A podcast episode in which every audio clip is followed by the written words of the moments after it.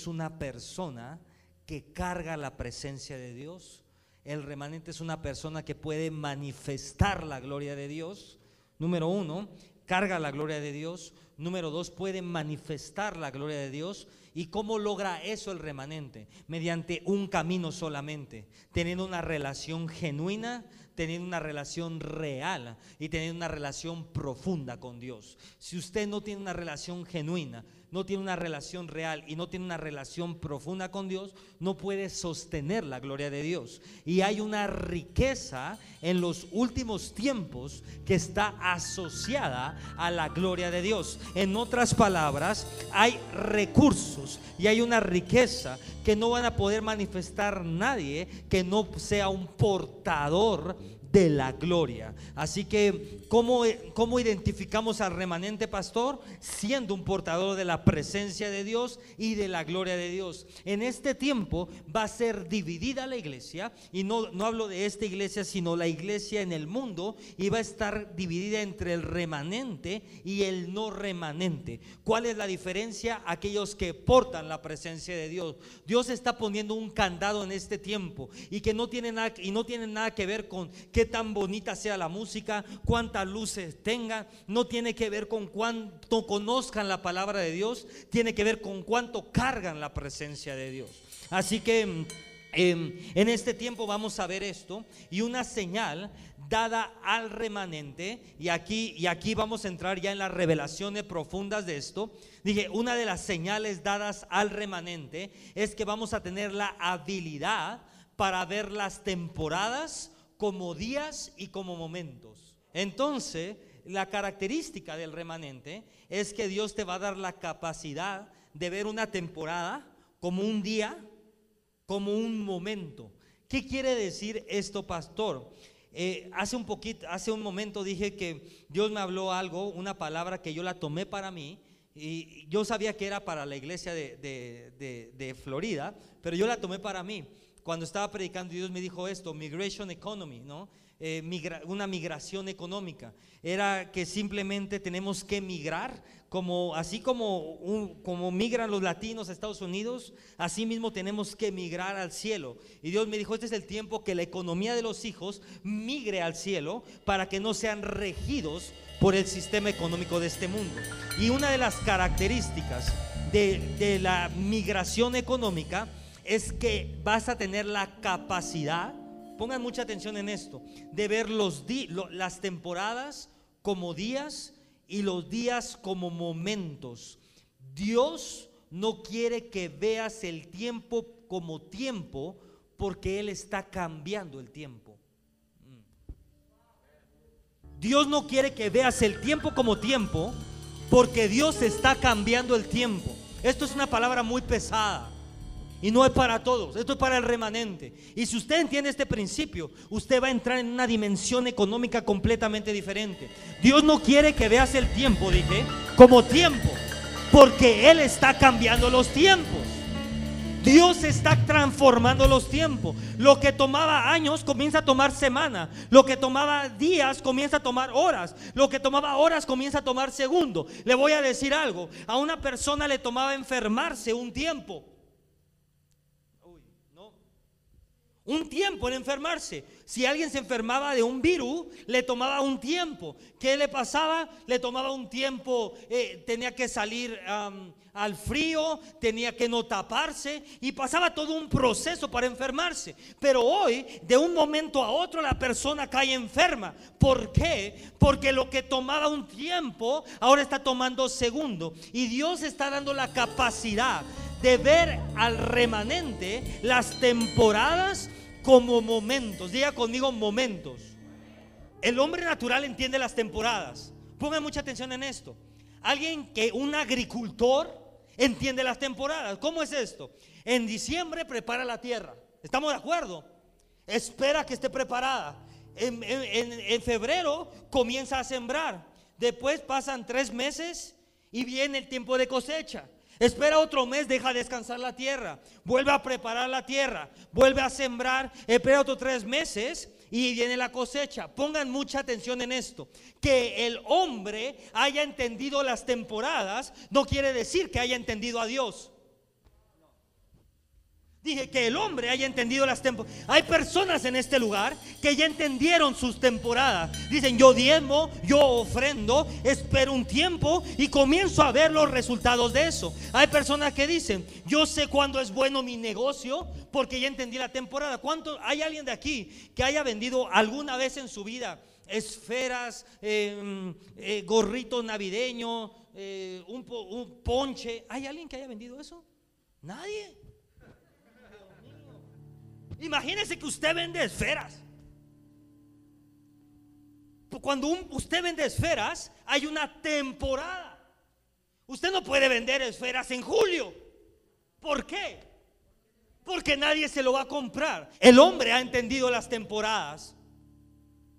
Pero que el hecho que no haya entendido las temporadas no quiere decir que haya entendido a Dios. ¿Por qué, pastor? El hombre sabe sembrar y cosechar, pero no entiende el aceleramiento.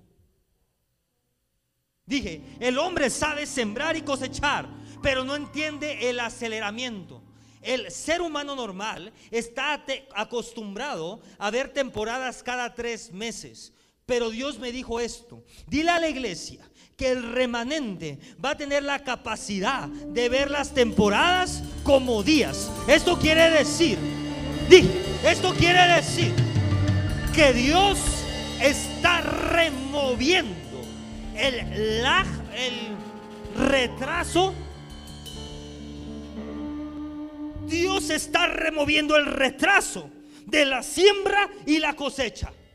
¿Qué quiere decir esto? Cuando el hombre cayó de Edén, Dios maldijo al hombre. ¿A quién maldijo? ¿Y cómo es que Dios maldijo a la tierra? Muy sencillo. Dijo, ahora hombre, la tierra está maldita. Vas a tener que trabajar la tierra. Vas a tener que sembrar la tierra, vas a tener que esperar a que salga algo de la tierra y vas a tener que cosechar la tierra. En otras palabras, la maldición está en el retraso. La maldición está en el retraso, está en las temporadas. En Edén no hay temporadas. En Edén no hay temporada. Hay iglesia, hay gente que está diciendo, voy a entrar en mi temporada. En los últimos tiempos no hay temporadas. En los últimos tiempos todo está hecho. En los últimos tiempos no hay temporadas. Hay una prédica que funciona hace cuatro años, hace cinco años, hace ocho años que era voy a entrar en una temporada. Pero en los últimos tiempos Dios dice, no hay temporadas. Las temporadas desaparecieron. ¿Por qué, pastor? Porque en Edén, en Edén, mira esto, fíjese en esto, Adán no tenía que sembrar. ¿O sí? Adán no tenía que esperar a que la fruta saliera, ¿o sí? Dice la palabra que Adán solamente tenía hambre y ¿qué pasaba? Él tomaba lo que necesitaba. En otras palabras, la Biblia dice esto. Dios opera en ciclos. Diga conmigo, Dios opera en ciclos. Hay un mega ciclo que comenzó en Edén. La creación, usted y yo, comenzó en Edén. Por lo tanto, ¿dónde usted cree que todo termine? ¿Dónde usted cree que termine todo? La señal de que estamos acercándonos al último tiempo es que el remanente va a tener la capacidad de regresar a Edén, al lugar donde todo está hecho, al lugar donde no hay que sembrar para cosechar, al lugar donde todo está terminado. Pero pastor, yo estoy esperando 20 años para... ¿Cuánto de aquí tiene un crédito? Automotriz, de moto, de lo que quieran. Levánteme su mano. ¿Cuánto tiempo es un crédito automotriz? Normal, ¿tres años? ¿Cinco años? ¿Seis años? ¿Seis años? Pérez usted. Tres años, ¿no? Agarre de a tres años, no agarre de seis. ¿Cuánto es un crédito hipotecario? 20 años, ¿no? Aproximadamente. ¿Qué le quiero decir?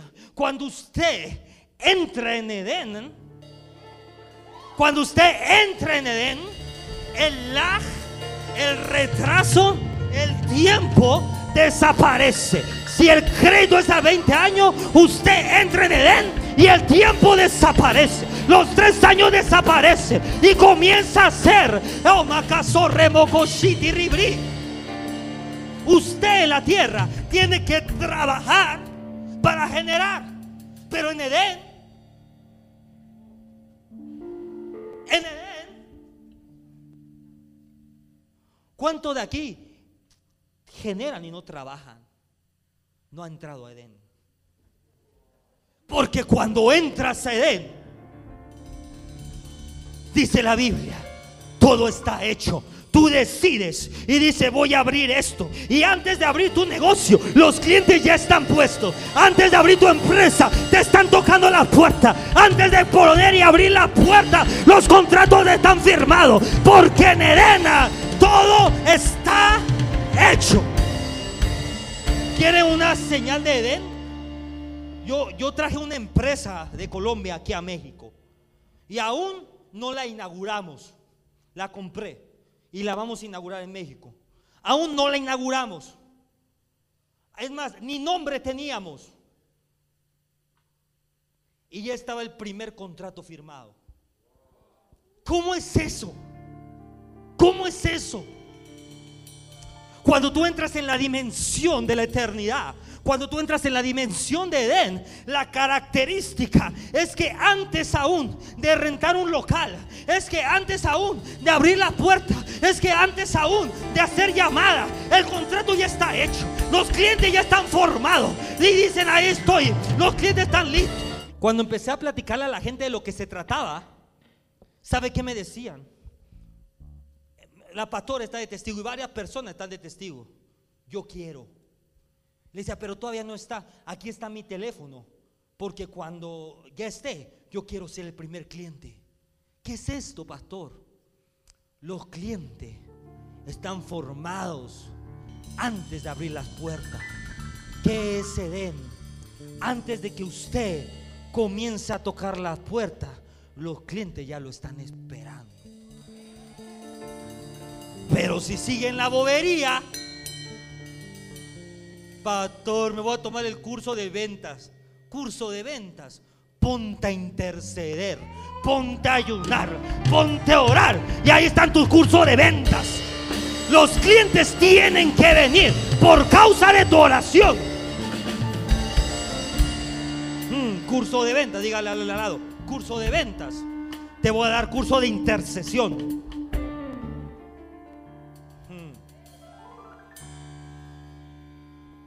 Cinco pasos para vender y no vende ni un cacahuate. Pero cuando se meten con Dios, pero cuando cargas la presencia de Dios, todos te compran porque te vuelves irresistible. Hoy usted va a experimentar una transformación económica. Dios me dio esta palabra. Dios te va a llevar de ver las temporadas o de entender las temporadas a entender los momentos de Dios. En la dimensión de la eternidad fue creado todo. En el principio, Dios creó los cielos y la... La Biblia dice, mira esto, e hizo Dios, dice la palabra de Dios, y dijo Dios, hágase la luz. ¿Y?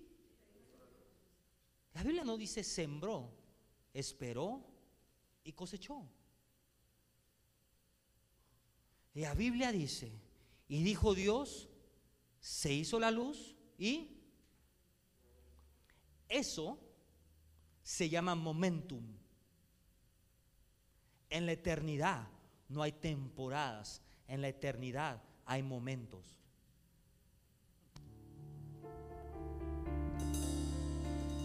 La gente quiere entender la eternidad. Pasto, mi temporada llegó. Estás en la tierra.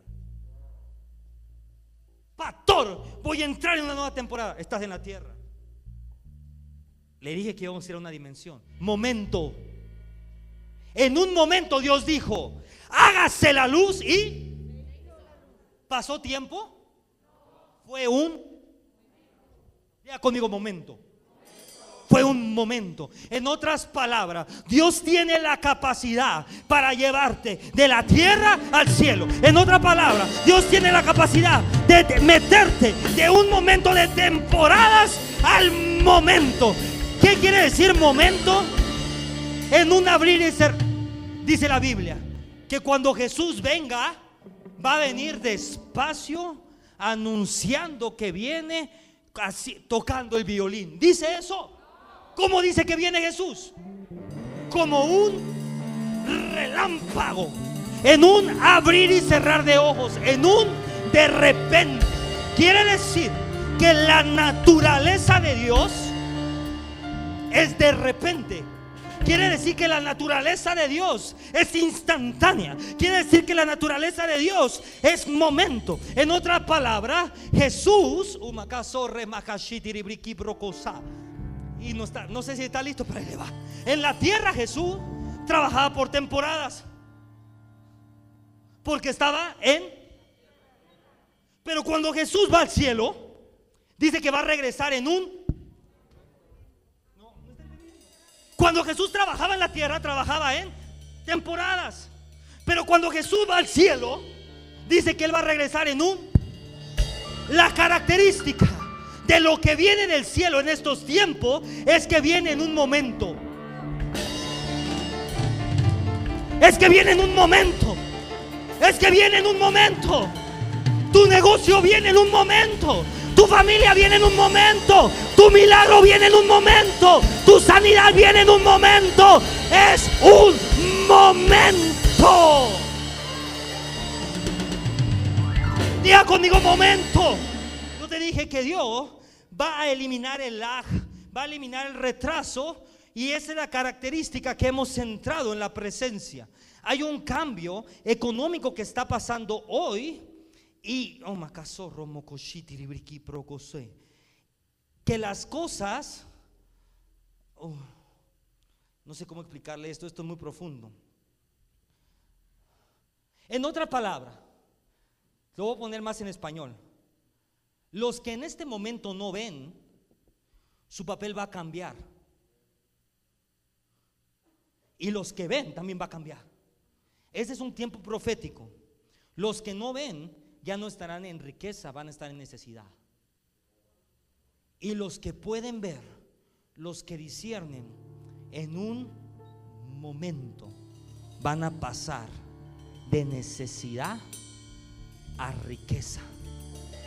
Lo infinito se entiende desde lo infinito. En otra palabra, usted no va a entender lo que usted no carga. Hay personas que cargan y no entienden lo que cargan, pero lo cargan. En estos tiempos, lo que cargas va a empezar a cobrar sentido. Pero hay personas que van a querer entrar en esos tiempos, pero como no cargan nada, no van a entender nada. Para entender lo infinito, tienes que vivir en lo infinito. Para entender lo infinito, tienes que vivir en lo infinito. Usted no puede entender a un mexicano si no es mexicano. De verdad, ayer fui a comer tacos de cecina. No, el jueves, no sé qué día. Y yo veía, una, estaba una señora al lado mío, con un taco. Le echó dos, dos cucharadas de salsa incomible.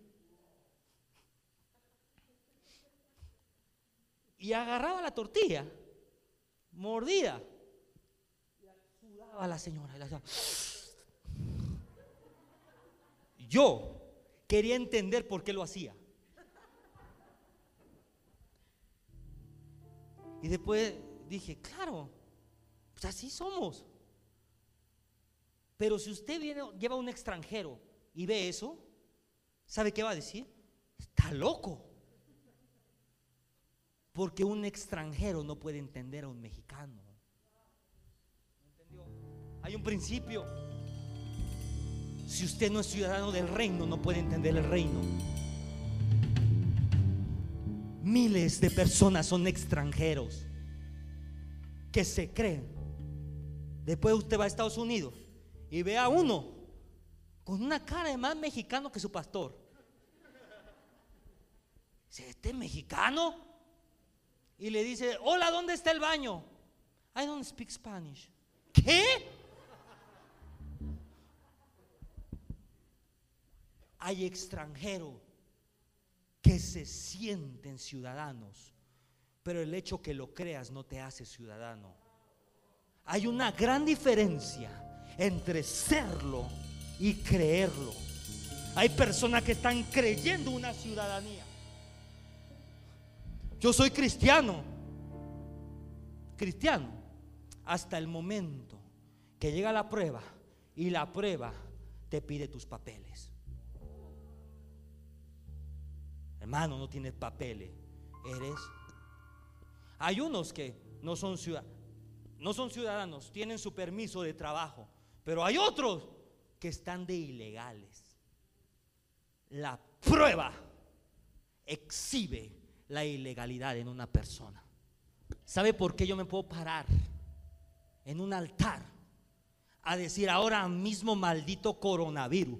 Te pudres y sueltas a la iglesia porque tengo una legalidad, porque rindo cuentas, porque estoy bajo autoridad. Pero la prueba exhibe la ilegalidad. Oye, ya le dije que no estaba listo para eso.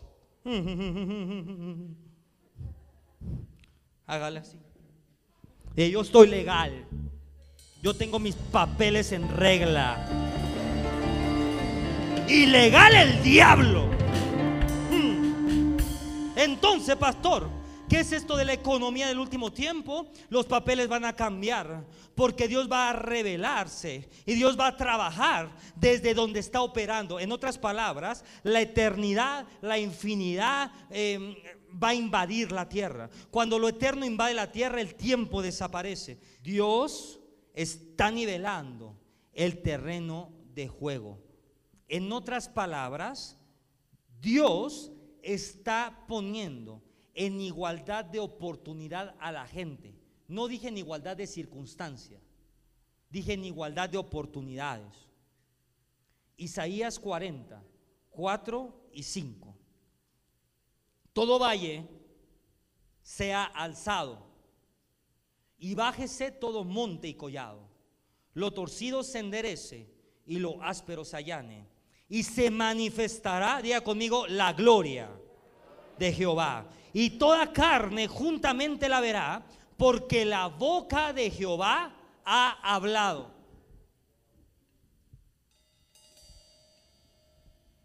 La manifestación de la gloria de los últimos tiempos está relacionada con las riquezas. Y para poder generar riquezas, Dios está nivelando el terreno de juego. Déjenme el versículo ahí todo valle, pongan los que toman nota ahí. El valle es el lugar bajo. Los montes son lugares altos. ¿No está entendiendo? El valle es el lugar bajo.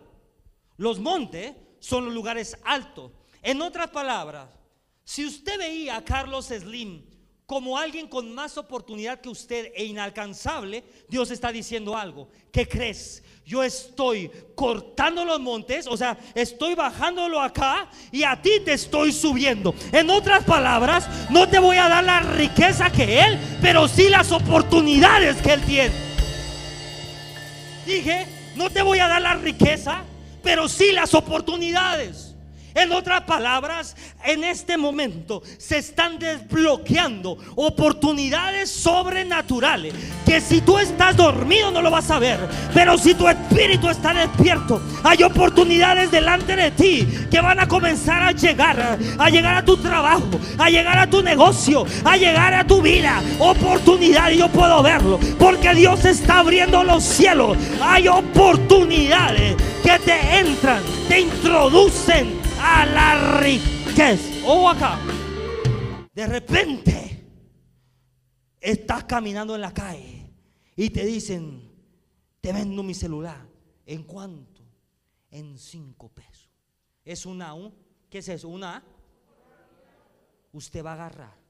Tú vas a decir, wow, tengo los recursos en mi bolsa para tomar esa oportunidad, apropiarme de ella. Y una vez que la tengo, ahora lo voy a meter en la dimensión sobrenatural para que esta bendición que llegó como oportunidad ahora sea una fuente de riqueza inagotable en mi vida.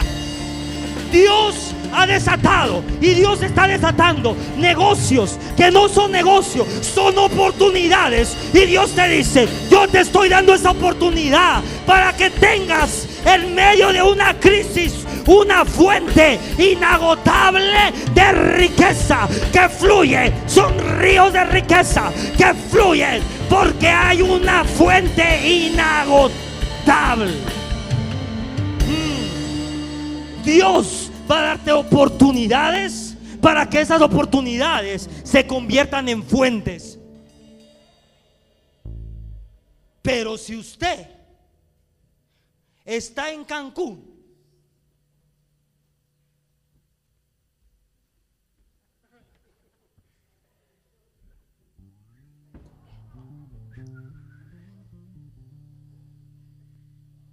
¿sabe qué le va a llegar? Una insolación. Pero no una oportunidad. Este es el tiempo de que usted, dos de la mañana, tres de la mañana, tiene que estar yo no me puedo separar de la fuente. Yo no me puedo separar del altar. Porque en cualquier momento llega mi oportunidad. Y si llega mi oportunidad el día de hoy, yo la voy a tomar. Y esa oportunidad será una fuente de riqueza inagotable.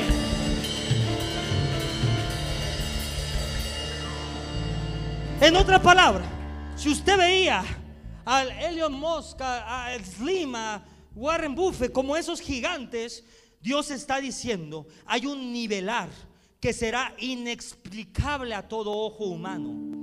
Esto quiere decir, Dios está nivelando el fuego.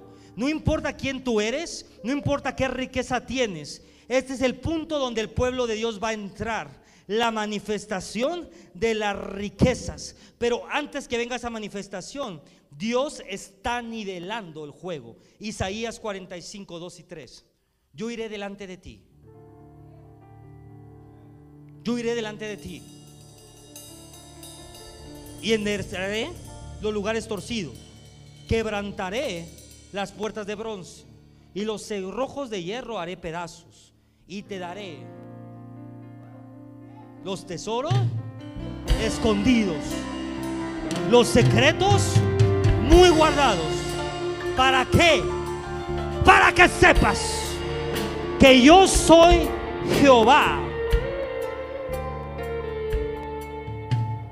Le enseño algo.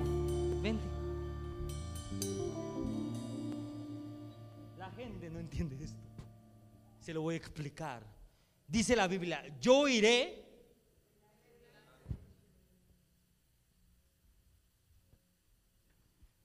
usted y su presente. Si alguien va delante de ti, quiere decir que alguien se introdujo a tu futuro.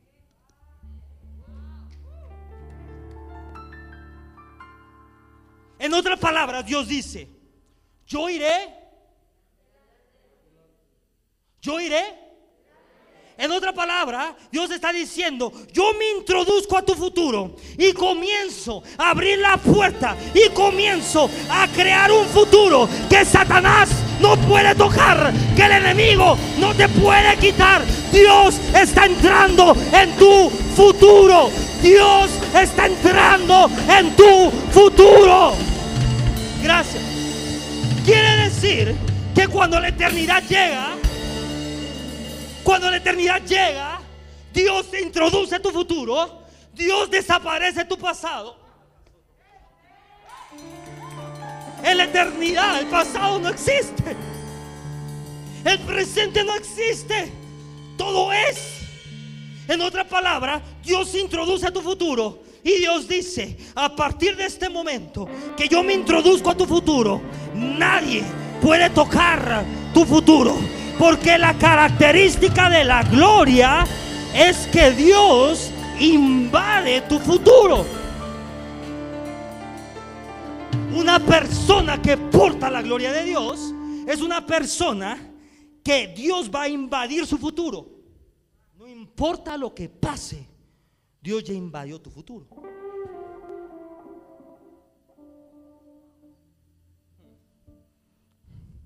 En otra palabra, usted tiene un futuro que el diablo no puede tocar, que el diablo no puede cambiar, que el diablo no puede transformar. Cuando Dios va delante de ti, dice ahí, enderezaré la montaña, quebrantaré las puertas de bronce y te daré tesoro escondido. Otra versión dice, tesoros que han sido almacenados. Hay riquezas que han sido resguardadas, que no tienen dueño. ¿No me cree? Pregúntele a Google.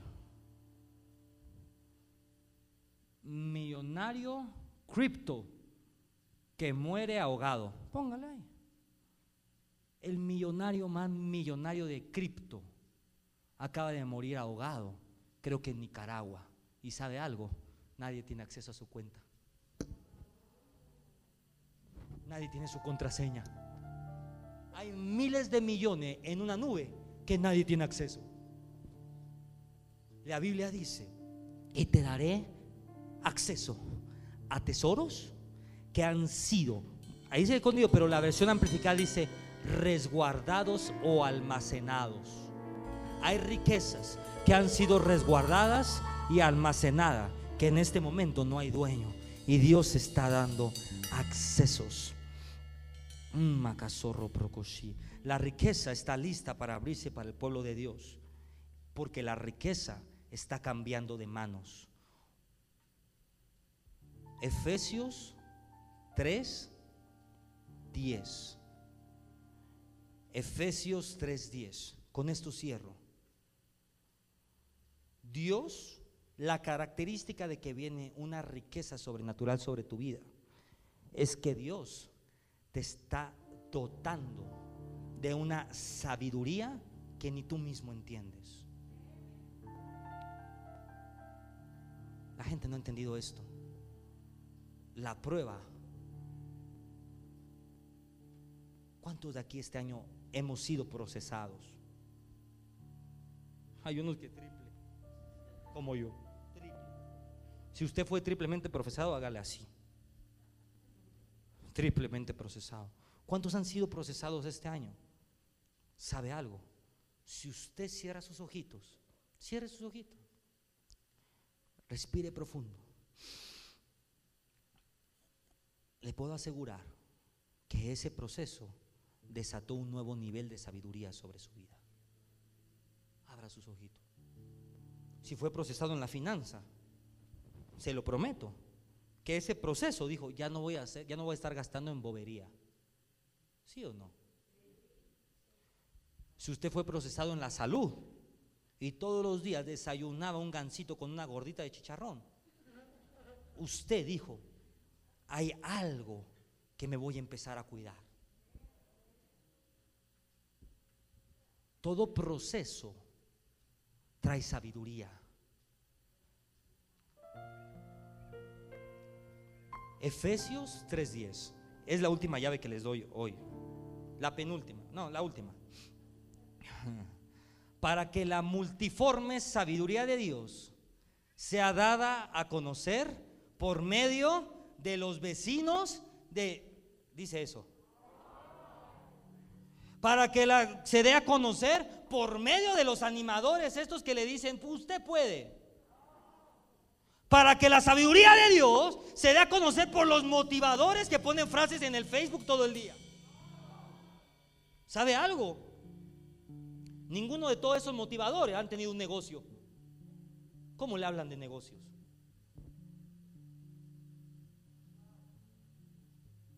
Ni uno. Pero tú puedes abrir tu negocio. Tu negocio, si tú no has abierto ni una tortillería. Mire esto. Para que la multiforme sabiduría de Dios sea ahora dada a conocer por medio de la... Hay una sabiduría que Dios está dando. Y apunta esto ahí. Esta sabiduría va a determinar el flujo de tus recursos.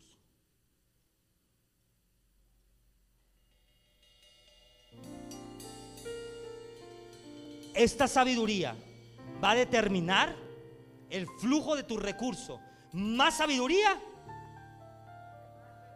Más sabiduría. Más sabiduría. Dios no te va a dar algo más de lo que tú ya puedes manejar. Tanto malo como bueno. Muchas veces Dios dice que Él permite que seamos tentados, pero Él no permite más tentación de la que podemos soportar. Pero también Dios dice, yo te bendigo, pero Dios no te va a bendecir más de lo que puedes manejar. Es por eso que los recursos están detenidos. ¿Sabe por qué? Por falta de sabiduría. ¿Por qué le darías a alguien que gasta como tú 10 millones de pesos? ¿Por qué? Wow. El flujo de sabiduría va a determinar el flujo de tus recursos. ¿Sabe por qué Dios está dando esta sabiduría, iglesia? No sé si está listo para esta bomba, pero ahí le va. Porque Dios quiere que salga del mercado del hombre. Dios quiere sacar a su iglesia de la economía natural. Y el camino para salir se llama sabiduría sobrenatural. Dios está harto que sus hijos carguen deuda. Dios está cansado que sus hijos estén atados a 18 tarjetas de crédito.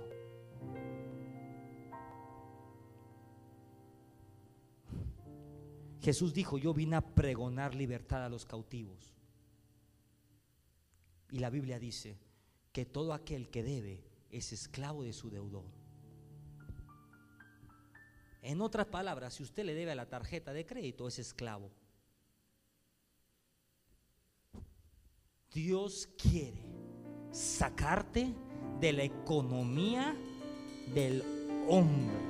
Dios quiere sacarte de la economía. ¿Sabe cuál es la economía del hombre? ¿Saben qué está hecho el sistema económico del mundo? ¿Sabe cómo se rige? Que usted no me ayuda. En base a deuda. Todo es deuda. El sistema económico mundial se rige en base a deuda. La economía de un país se rige en base a deuda. Si usted no entiende, léalo.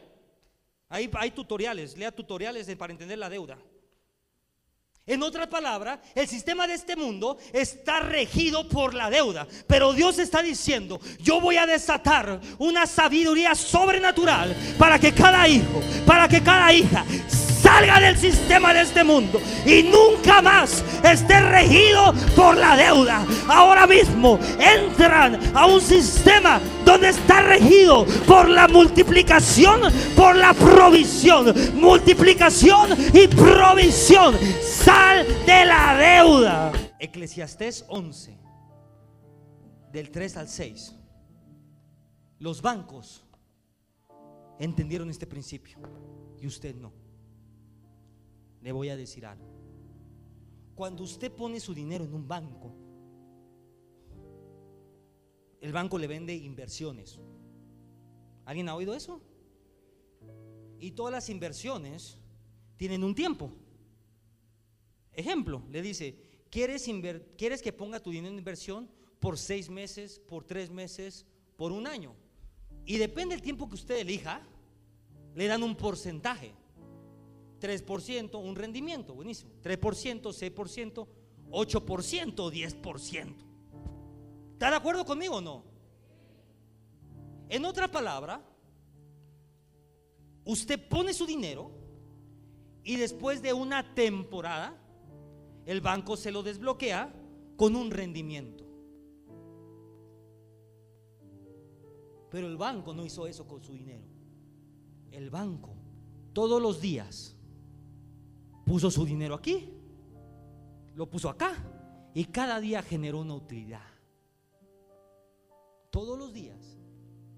Y a usted, si bien le fue, le dio la utilidad de un día. Si las nubes fueren llenas de agua, hasta el 6, sobre la tierra la derramarán. Y si el árbol cayera al sur o al norte, en lugar que el árbol cayera, ahí quedará. El que al viento observa, no sembrará, y el que a las nubes no cegará. ¿Cómo tú? Hmm, ¿Cómo tú sabes cuál es el camino del viento o cómo crecen los huesos en el vientre de una mujer embarazada? Así ignoras la obra de Dios el cual hace todas las cosas. Eclesiastés 11:6. Por la mañana, ayúdeme. Y no dejes reposar tu mano, porque no sabes cuál es lo mejor, si esto o aquello, si el uno o el otro es igualmente bueno. ¿Se lo explico? Por la mañana pon a trabajar tu dinero y por la noche haz un corte de caja. Porque mañana puede ser que tu dinero esté mejor en otro lado. ¿No entendieron? ¿Sabe qué es lo que hace el banco? Toma su dinero hoy y dice, hoy vamos a comprar divisa. Una tontería. Pero al terminar el día, hace corte de caja. Y dice, no, ya no es negocio esto, ahora son negocios Forex. Y después dice, no, ya no es negocio esto, a las tres horas, ahora es negocio cripto.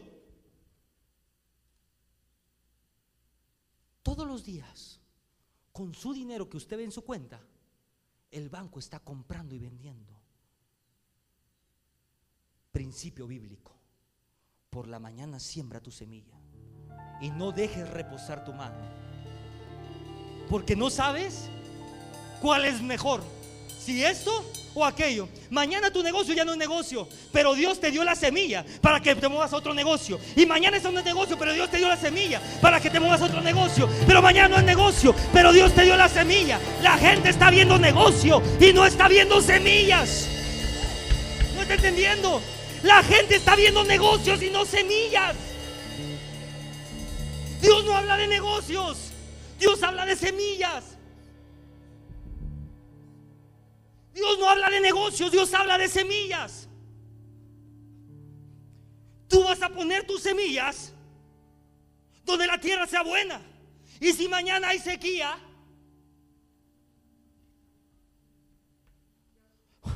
mira esto, Usted siembra hoy, la tierra es buena, dio fruto, usted va a tomar ese fruto, va a guardar la semilla. Y cuando mañana la tierra esté seca, usted dice, voy a buscar donde la tierra está fértil. Se lleva su semilla, vuelve a plantar, vuelve a sembrar, vuelve a cosechar. Mañana se seca, ¿dónde está fértil? La gente, la gente ama los negocios, pero no entiende que los negocios son negocios.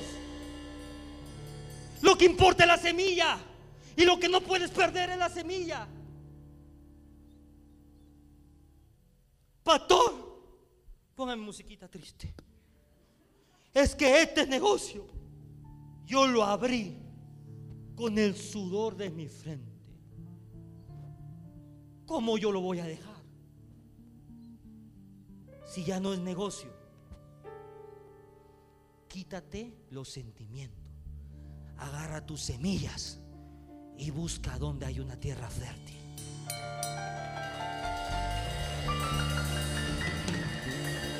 Y te digo algo todavía más elevado. Dios dice que lo hagas todos los días. Algo más elevado, Dios dice que lo hagas todos los días. En otras palabras, Dios dice todos los días, revisa tu economía. Todos los días revisa tu negocio. Todos los días revisa la multiplicación. Y si no hay multiplicación, es que hay una maldición. Quita eso de ahí y llévalo a donde se multiplique.